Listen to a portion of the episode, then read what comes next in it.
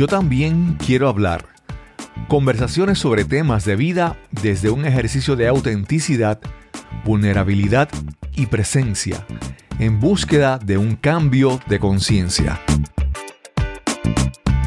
Qué bueno estar aquí con ustedes una vez más. Les doy la bienvenida a un nuevo episodio de Yo también quiero hablar con Misael, Yesenia y Marinés. Y aquí, hablando Marinés.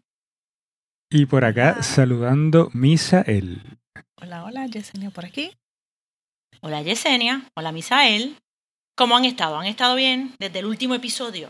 Todo fluyendo, gracias a la vida. Amén. Hoy quiero, hoy quiero traer un tema de comunicar. Mm. Yo, yo soy experta evasora. A mí no me gusta hablar mucho en, en, en situaciones conflictivas. Ah, ya yo iba a decir cómo. Quiero aclarar en situaciones conflictivas. ¡Qué bien! Ah, te las comió. Y, y yo quiero que traigamos hoy a este episodio qué, qué es lo que está detrás de, de nuestro podcast, cuando de, este, de, este, de, de Yo también quiero hablar. ¿Qué está detrás en cuanto a comunicación? Sabemos, para mí, comunicar es la acción de llevar un mensaje, de hablar algo específico. Podemos, y puede ser una expresión también física, no necesariamente tiene que ser verbal. Pero en cuanto a comunicar aquí, en yo también quiero hablar, ¿qué, qué está detrás de, de este podcast cuando decimos comunicar? Yo creo que es la oportunidad de poder expresarnos, de poder mostrar un poco más cómo somos. Y de alguna forma también escuchar un poco también de los demás. En mi caso, con ustedes dos. Sí, y como nosotros hemos dicho anteriormente, desde un espacio de vulnerabilidad, autenticidad, y, y presencia. y presencia. Que pueden hacemos referencia a los episodios anteriores donde hablamos en cada uno de cada uno de los aspectos Claro. en un episodio. Para mí comunicar es un ejercicio. A lo largo de mi vida me considero que siempre fui bien tímida y como me dijo mi tía en estos días, como trancadita. como trancadita, como trancadita. me dio mucha gracia cuando me dijo eso. Pero sí, eh, puedo, puedo pensar que, que, es cierto, dentro de esa timidez, ese miedo a, a que escucharan mi voz. Y entonces, pues, es un ejercicio de, de atreverme, de salir de los miedos, de hacerme entender. Yo te voy a decir una cosa, yo, a mí nadie me cree porque la gente me conoce como me están viendo ahora. Pero yo era bien tímida. Y a mi mamá y a mi papá les hablaban siempre, esa nena no habla en la escuela. Entonces, no era solamente en la escuela con las maestras, era con mis amigas también, porque yo era la que escuchaba. Y yo pienso que de, de ahí esa, esa timidez me hizo, me hacía tan difícil tener conversaciones difíciles, o valga la redundancia, conflictivas, y que yo pudiera ser asertiva, porque yo era tan tímida que no hablaba por no ofender. Y todavía lo conservo eso, yo lo he, yo lo he trabajado, pero, pero ha sido con sudor. Esa, esa, esa, el título de nosotros, el yo también quiero hablar, ¡Oh! Yo podría decir que ese era mi pensamiento de niña, yo también quiero hablar, pero no voy a hablar porque yo quiero que me quieran y no quiero que pues, formar un revolú aquí. ¿Ves? Mira lo que dices. Tímida por temor a no ofender. Sí. Y yo creo que los tres hemos padecido lo mismo. Timidez. Timidez, sí. Yo también, en un momento dado, bueno, todavía me considero bastante tímido. A veces hay momentos en donde yo no me atrevo a expresar algunas cosas, precisamente por lo que estás diciendo. Por temor a. Y no significa que no es que no tengamos nada que compartir o que no querramos compartir algo, es que el ser humano no puede vivir si no se comunica. Nosotros necesitamos comunicarnos de alguna manera, ya sea para pedir un favor, para pedir ayuda, para decir que tengo coraje, para decir que estoy triste. Para decir que quiero a alguien. Que para... qui exacto, hay, hay miles miles de cosas que nosotros necesitamos comunicar. El ser humano no puede vivir sin comunicarse. Y, no, y comunicarse no solamente es emitir palabras, hay muchas formas de comunicarse. Pero aquí estamos hablando más de la parte de la palabra.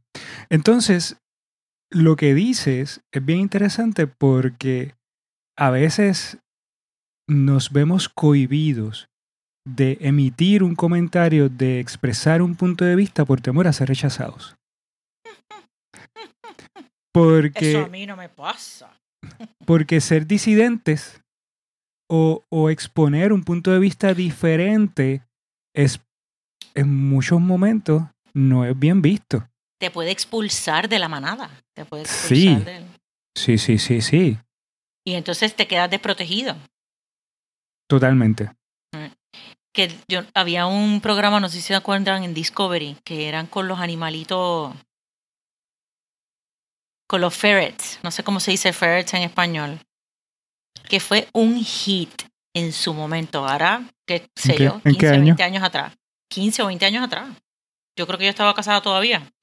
Y ellos eran una comunidad que cuando había alguien que hacía, había al- alguno de ellos que hacía algo en contra del resto, lo expulsaban. Ujú. Yo hace muchos años leí en algún sitio, y lo estoy buscando como loca, que los aborígenes de, en Australia, los aborígenes, tienen una práctica que cuando alguien hacía algo en contra de la comunidad, lo señalaban. Lo mantenían afuera, pero lo señalaban y lo miraban mal. Y lo físicamente lo señalaban y lo miraban mal. Y la persona, sintiéndose rechazada y, y no, y sin poder reintegrarse al grupo, se enfermaba y moría. Y tuvieron que legislar en algún momento para erradicar esa práctica. Hay una película que llega a mi mente ahora, pero no recuerdo el título. Creo que es Argentina Española. En donde termina con una persona que por venganza encerró a un hombre en unas rejas en su casa o en el patio Pero, de su pero casa. no cuentes el, el- el- mm, bueno, el final ¿Qué? arruina. Si lo cuentas arruina. ah, Pero si no Ah, sabes no. ni qué película es, cuéntala. Los pero la, la tengo, la tengo que decir, la, tengo que de decir porque ojos. Ok, que la mira, sí, va por ahí. A lo que voy es lo siguiente. con Cuando Darín. descubren, cuando, des- cuando descubren que él tiene a esta persona encerrada, el que está encerrado le dice a la persona que lo descubrió, por favor, al menos pídanle que me hable. Dígale que me hable. Oh, wow. Es lo único que le estaba pidiendo. ¿Tú no lo has visto, Yesenia? No. Si la no la han vean. visto, yo les invito a que la vean. Para mí esa fue una de las cosas que más me impactó y aquí abro mi corazón. Porque para mí fue un choque bien grande en aquel momento. Yo vi esta película hace como unos más, hace como unos 10 o 12 años atrás, aproximadamente. Y a mí nunca se me va a olvidar eso porque yo reconocí muchas veces lo duro que yo puedo hacer con mi silencio. Uf. Y el silencio es una el silencio es parte de la comunicación. Es también El silencio, exacto. El silencio es importante, porque hay momentos en que hay que guardar silencio, pero hay veces hay que ver eh, cuál es la razón de mi silencio. Y una de las cosas que yo me di cuenta es que muchas veces yo puedo utilizar el silencio para eso, para herir. Para ser cruel. Sí, Y es un desfavor que se le hace a la otra persona. Porque al, al no expresar, si, si hay algo que es- necesita ser expresado, comunicado, hablado, y guardas silencio y no pones a esa otra persona en, en condición de poder contestarte o en, o, o- o- o en posición de, de ver tu punto de vista, aunque Claro. sea mínimamente, claro. el silencio es cruel, es un desfavor, está... Oh, pero eso lo descubrí yo tan tarde. ¿Sí, no? Yo, yo creo que es una invitación que podemos hacer y una pregunta que lanzamos. O sea, ¿sabes cuáles son las razones de tu silencio? Cuando guardas silencio, ¿por qué lo haces? ¿O para qué lo haces? También tenemos si, estilos. si entendemos que comunicar es importante, ¿verdad? ¿Por qué guardamos silencio? ¿O para qué? Mira que Yesenia también quiere hablar. Gracias, Marines. También hay, hay estilos de en qué momento y bajo, bajo qué circunstancias comunicamos. Y en inglés, lo voy a traducir al español, están las personas que son los que mastican y están los que, aunque se escuche feo, los que escupen. Se refiere a que en algún momento, si tienes, tienes una discusión un más rato con una persona, el que escupe es, es esta persona que rápido habla, dice, vocifera, necesita sacar afuera. Pero el que mastica es aquella persona que en el momento necesita silencio, necesita como que reagruparse internamente, masticar lo que pasó, cómo se siente, para entonces comunicar. Entonces es cierto que hay momentos que utilizamos el silencio a, a manera de ser pasivo-agresivos, pero también hay momentos que ese silencio es necesario para poder poner en orden los pensamientos y las emociones. Es importante reconocer qué estilo soy yo y qué estilo es aquella persona más cercana a mí. Darle, darle ese espacio a que, a que comunique cuando pueda. O yo, o si yo soy el que, el que escupe, pues darme cuenta que a lo mejor estoy siendo muy agresivo eh, en el momento de soltar las cosas sin, sin filtro. Hay, una, hay un episodio de la serie de Sarah Jessica Parker. La de Sex and, Sex and the City. Sí. Hay un episodio que, que ella tiene este novio que no es Mr. Big y ella llega a su apartamento o él llega y ella está histérica y él le dice, ¿quieres hablar? Y ella le dice, no me hables, no quiero hablar. Y él le dice, ¿cómo no? Se da media vuelta y se va para otro lado del apartamento, que el, apartamento es, qué sé yo, chiquitito, no sé mi recuerdo, yo nunca veía mucho la serie. Y ella se queda en un espacio y él, y él le da espacio a ella para cuando ella quiera expresar. Y en ese momento que él le dio espacio, ella dijo, ok, ahora puedo hablar. Porque se sintió validada, porque él respetó lo que ella deseaba en el momento. Y entonces ella, en su reflexión, decidió, ok, ahora sí, ahora puedo hablar. O sea, que comunicar tiene su momento oportuno. Me parece genial. Y cuando yo identifico que no es el momento de yo comunicar, que a lo mejor es el momento de guardar silencio, y hay otra persona que está esperando una respuesta de mi parte, sería muy lindo poderle decir, en este momento no te puedo hablar. Pero dejarle, dejar a la persona en, como, como yo no quiero hablar en este momento porque tengo coraje o por lo que sea, simplemente no digo nada, no, como, no, verbalizo nada, porque volvemos, guardar silencio también es, es, es una forma de comunicar. También puedo estar llevando muchos mensajes y la persona puede estar asumiendo muchas cosas, que a lo mejor no es nada de lo que en realidad está sucediendo. Pero si por lo menos yo tuviese la cortesía de decir, en este momento no puedo hablar.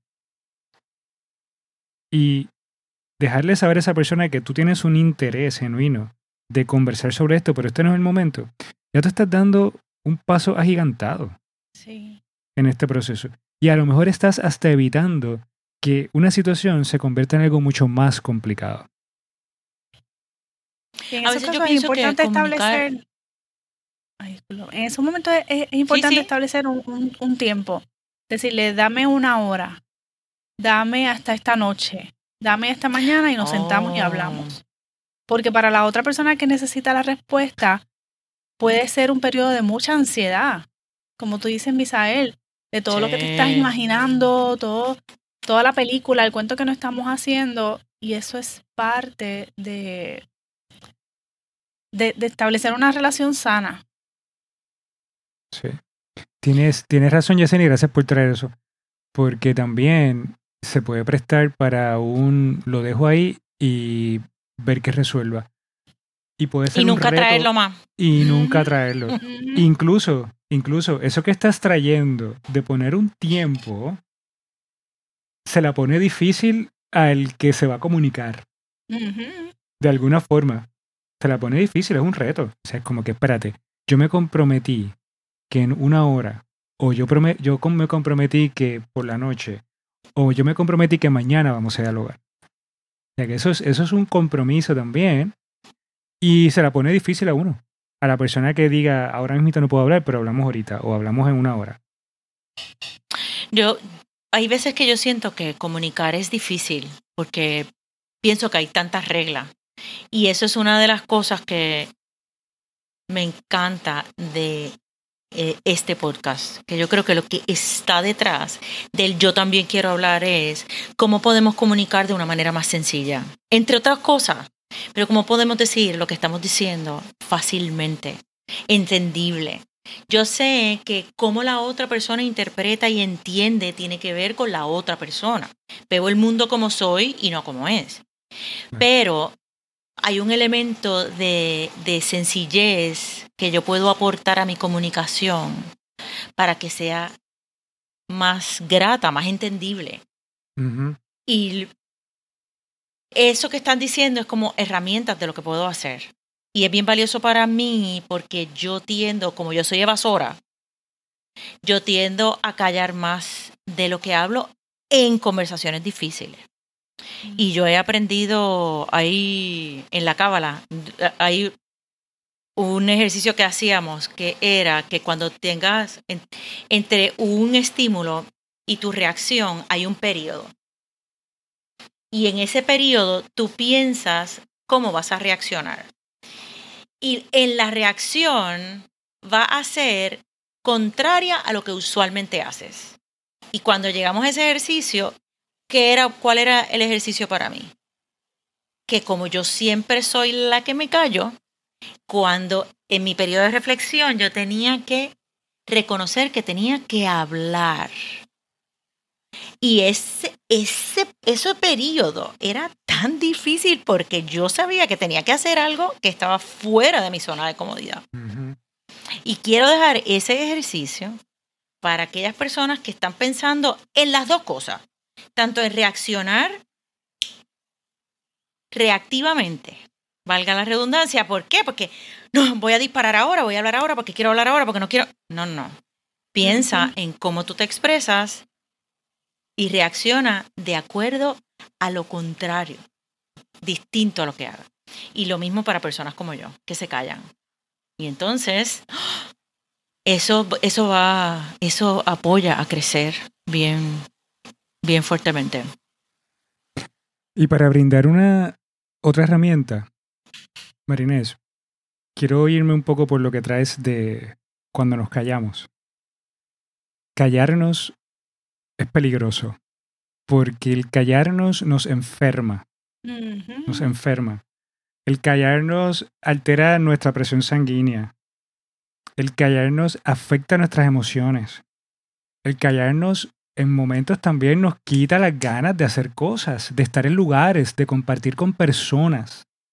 Porque simplemente no estoy expresando realmente lo que yo siento. Y yo sé que hay momentos en que es difícil expresar lo que uno siente, por lo que hemos hablado anteriormente en este episodio, por miedo al rechazo, por miedo a lo que puedan pensar, por miedo a que las personas dejen de querer compartir conmigo. ¿Mm? Entonces yo prefiero mejor aceptar ciertas cosas, tragármelas tal vez, y no enfrentarlas. Un, algo que a mí me ayuda bastante, porque yo tiendo a ser así también. A mí no me gusta estar en conflicto. Entonces, yo soy de las personas que a veces yo tengo estas conversaciones en la carretera, o cuando me estoy bañando, o cuando estoy en casa, en donde yo le estoy diciendo siete cosas a una persona, pero se las estoy diciendo yo con yo en mi mundo, En tu cuento. en mi cuento, que a lo mejor cuando llego al, al trabajo o cuando llego al lugar no pasa nada de lo que yo dije que podía pasar. ¿eh? Mm. Pero claro, yo estoy, yo estoy en una, en una, eh, en una creación mental increíble. Así somos todos, creo yo. Digo, por lo menos yo soy así. Déjame ver, Sí, déjame ver. somos- Yo soy así. Entonces, algo que a mí me ayuda y lo presento como una alternativa, yo trato de tener la rutina de la escritura. Y tú me vas a decir, Michelle, es que yo no tengo tiempo para sentarme a escribir.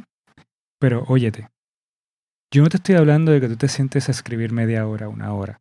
No. A veces hay tantas cosas que nos están agobiando y a veces por situaciones en particular. Yo muchas veces utilizo esta estrategia cuando hay algo puntual en mi vida que, yo, que ya yo de- identifiqué y descubrí que me está afectando.